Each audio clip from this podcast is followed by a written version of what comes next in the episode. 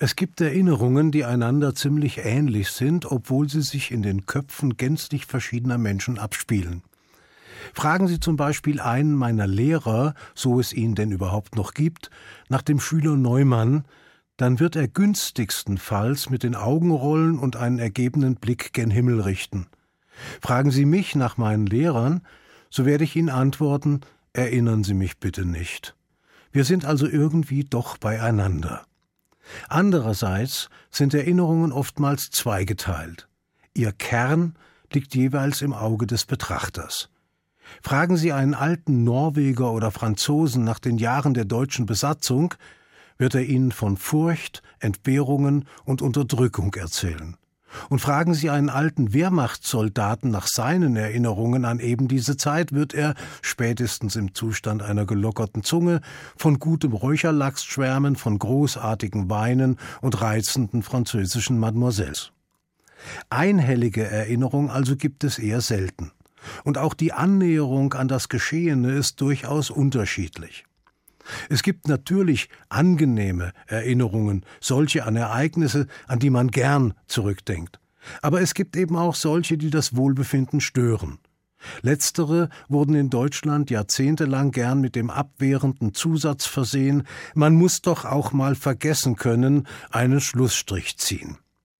Ich habe häufig die Beobachtung gemacht, dass viele Menschen sich, wenn es um den beschwerlichen Rückblick geht, eine Erinnerung wünschen, die möglichst blutleer ist, ohne Gefühle am besten, technokratisch halt. Ein paar Zahlen, ein paar Daten, fertig. Ich kannte mal einen Richter, der immer zu den Gedenkveranstaltungen vom 9. November ging, um dabei zu sein, wenn über die brennenden, zerstörten und entweihten Synagogen in ganz Deutschland gesprochen wurde.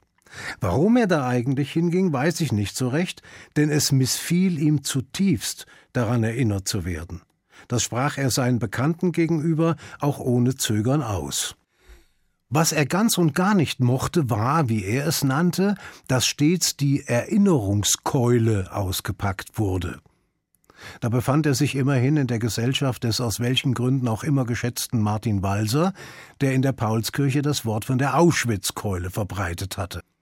Beiden gemein war der Wunsch, die Vergangenheit doch endlich mal ruhen zu lassen. Es sei doch jetzt wirklich auch genug. Natürlich darf man so empfinden. Man muss ja auch nicht anständig sein, sonst brauchten wir keine Gerichte. Warum der Herr Richter trotzdem Jahr für Jahr dabei war, wenn andere für ein, zwei Stunden die schmerzliche Erinnerung ans Licht holten, das habe ich nie herausfinden können. Vielleicht kam er noch am ehesten, um sich über die da aufzuregen, die einfach keine Ruhe geben wollten. Vielleicht brauchte er diesen inneren Ärger. Manche Menschen haben ja die seltsamsten Hobbys. Erinnerung also kann stören, sie kann verstören und manches Mal wird sie dann auch zerstört, damit es eine Ruhe hat, Grabesruhe am liebsten. Beispielhaft ist da der Umgang mit dem Mahnmal zur Erinnerung an die Deportation von Darmstädter Juden und Sinti und Roma. Der Glaskubus am einstigen Darmstädter Güterbahnhof an der Bismarckstraße ist ganz offenkundig ein Ärgernis. Er stört. Deshalb ist er auch schon zweimal beschädigt worden, damit es eben eine Ruhe hat mit der störenden Erinnerung. Aber auch dies ist schon wieder ein Lehrstück. Es hat nämlich Jahre gedauert, ehe die an dem Mahnmal verursachten Schäden wieder repariert wurden.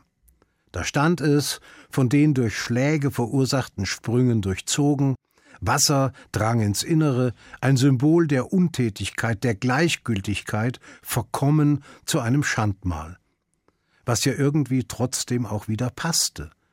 Denn es war ja schließlich ein Erinnerungsstück an die deutsche Schande. Die Initiative, die einst das Mahnmal finanziert hatte, konnte den hohen Schaden mangels eigener Mittel nicht beheben lassen und setzte ihre Hoffnungen auf die Stadt Darmstadt. Die aber verwies darauf, es sei nicht ihr Mahnmal, sie habe seinerzeit nur die Verantwortung für die Verkehrssicherung übernommen und sei also für die Reparatur nicht zuständig bis dann schließlich, wohl auch weil es inzwischen einen anderen Oberbürgermeister gab, doch eine Instandsetzung erfolgte. Die aber währte nur kurz, denn wenig später wurde das Mahnmal abermals zum Ziel von Beschädigung. Warum? Einem Objekt, das einem am Herzen liegt, passiert so etwas eher nicht. Einem Objekt, das einem egal ist, auch nicht. Aber einem, das stört, kann ein solches Schicksal durchaus widerfahren, was zu beweisen war. Ich kenne viele Menschen, die unter ihrer Erinnerung gelitten haben und, so sie denn noch am Leben sind, noch immer leiden. Den einen ist sie unangenehm und lästig, die anderen sind durch die Ereignisse, deren bleibende Kraft nicht weichen will, für ihr Leben lang traumatisiert. Ich weiß das, weil ich mit beiden Facetten seit meiner frühen Kindheit vertraut bin. Die einen, das waren die Nachbarn, Deutsche, die zwölf Jahre lang Herrenmenschen gewesen waren, manche mit Widerwillen, andere mit Gleichgültigkeit und wieder andere mit Begeisterung. Sie waren ihrem Führer gefolgt, ob unter Zwang oder voller Überzeugung sei dahingestellt, Sie waren als Soldaten in anderen Ländern eingefallen, sie hatten geholfen, den Volkswohlstand zu mehren mit Geldern und Wertgegenständen, die anderen gestohlen wurden, sie haben die Kraft durch Freudereisen ins besetzte Ausland genossen und haben allmählich die Überzeugung gewonnen, eine ihnen von der Geschichte zugewiesene Bedeutung zu Recht einzunehmen. Die anderen, das waren die Überlebenden des größten staatlichen Verbrechens der Menschheitsgeschichte. Deren Erinnerungen sind eindeutig schmerzhafter. Sie hatten überlebt, ja, aber um welchen Preis? Ihre Familien, Eltern oder Geschwister, Partner oder Kinder waren umgebracht, erschossen, totgeprügelt, vergast. Sie selbst waren vom Schicksal ausgesucht worden, als Zeugen des Genozids zu überleben, um sich zu erinnern sich und andere zu erinnern. Nur die anderen wollten es oftmals gar nicht hören, wollten nichts wissen von den Untaten, in die sie aktiv oder als Mitwisser verstrickt waren. So blieben die Überlebenden der Konzentrationslager nicht selten allein, allein mit sich, ihrer seelischen Qual und ihrer peinvollen Erinnerung. Nachts wachten sie auf mit Herzrasen und Schweißnass, Sie litten unter Panikattacken und hatten Angst, auf der Straße solchen Menschen zu begegnen, die vor gar nicht so langer Zeit noch ihre Folterknechte gewesen sein konnten. Viele von ihnen trugen ein Stück Erinnerung sichtbar an sich selbst, sichtbar für jedermann. Das war die in die Haut des Unterarms eingebrannte KZ-Nummer. Bei meiner seligen Mutter war es die Auschwitz-Nummer 52389. Sie versuchte der ständigen, der tagtäglichen Erinnerung dadurch zu entfliehen, dass sie die Nummer mit einem Stück Hansaplast überklebte. Natürlich hat das nicht funktioniert. Denn Erinnerung lässt sich nicht überkleben, nicht ausradieren, nicht begraben.